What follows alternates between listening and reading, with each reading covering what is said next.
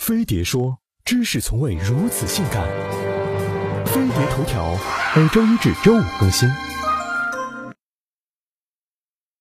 为啥判五年？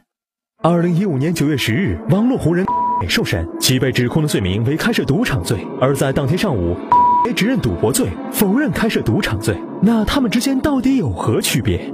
首先，赌博行为分三种情况：一种是违法，一种是犯罪，还有一种既不违法也不犯罪。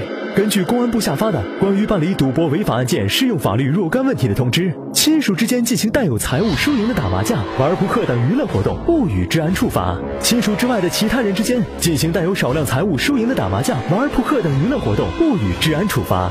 也就是说，亲属之间只要不以盈利为目的，打打牌、搓搓麻将，就只能算娱乐。但亲属之外的赌博不触及到法律，必须具备少量财物这个条件。但到底多少算赌资较大？各省的标准并不统一。在赌博行为中，违法与犯罪的主要区别就是，犯罪者一般靠赌博为生，而朋友、邻居、同事等熟人之间偶尔赌博，仅仅是为了消遣娱乐、打发无聊、联络感情。超过少量财物的标准，才会受到治安处罚。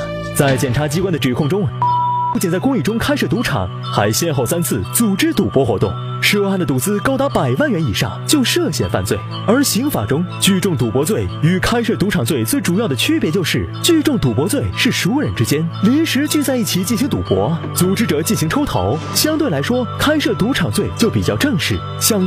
中就有专门的筹码、发牌人员、固定的赌博场所、组织者抽头盈利，这种情况下就构成了开设赌场罪。在量刑上也有不同，赌博罪最高处三年以下有期徒刑、拘役或者管制，并处罚金；开设赌场罪情节严重的，处三年以上十年以下有期徒刑，并处罚金。正所谓劝君莫赌博，赌博必惹祸，连身经百战的都栽在了赌上面，你还敢赌吗？